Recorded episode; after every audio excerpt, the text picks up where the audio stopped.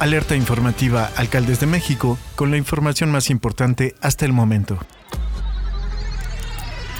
La Secretaría de Salud informó que cuatro nosocomios federales en Acapulco están disponibles para atender pacientes que requieran servicios de urgencia o consultas de especialidad. Agregó que están desplegadas 45 brigadas de atención médica en el puerto, de las cuales 28 son fijas y el resto itinerantes, para cubrir las zonas más afectadas. Indicó que para los servicios de primer nivel ya se encuentran en operación en horario regular todas las unidades de medicina familiar del IMSS, 26 centros de la Secretaría de Salud y 7 clínicas del ISTE. En los próximos días estará operando el resto de los centros de salud. El objetivo, señaló la dependencia, es acercar la atención a todos, sin importar si no son derechohabientes.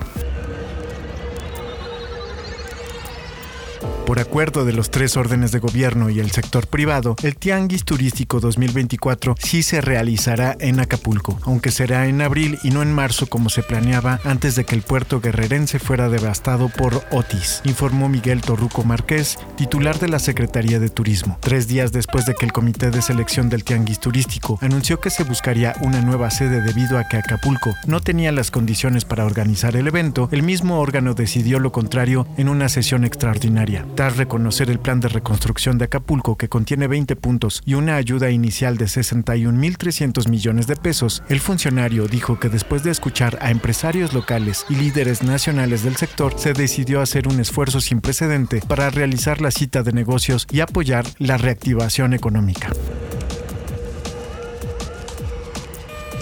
La Fiscalía de Michoacán confirmó que el líder regional de Morena en Marabatío, Diagoberto García, que desapareció el pasado 19 de octubre en esta cabecera municipal, fue localizado sin vida con impactos de bala en las inmediaciones de Ucareo, municipio de Sinapecuaro. El dirigente político municipal fue reportado como desaparecido el 20 de octubre. La última vez que lo vieron con vida fue cerca del Hospital Balbuena, en la población de Marabatío. La dependencia estatal informó que hay un detenido como presunto responsable del homicidio del dirigente partidista que sería el próximo candidato a la alcaldía de esa demarcación, según la dirigencia estatal de Morena. Diagoberto García, de 47 años de edad, se dedicaba al campo y desde el 2014 militaba en el partido Morena.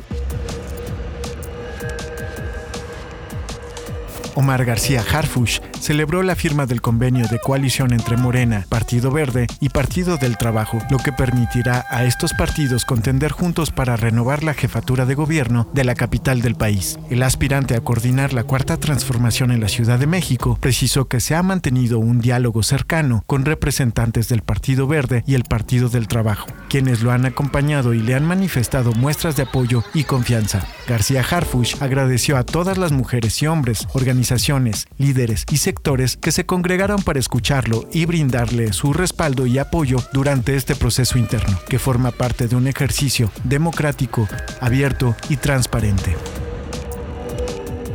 Esto es todo por el momento, seguiremos informando.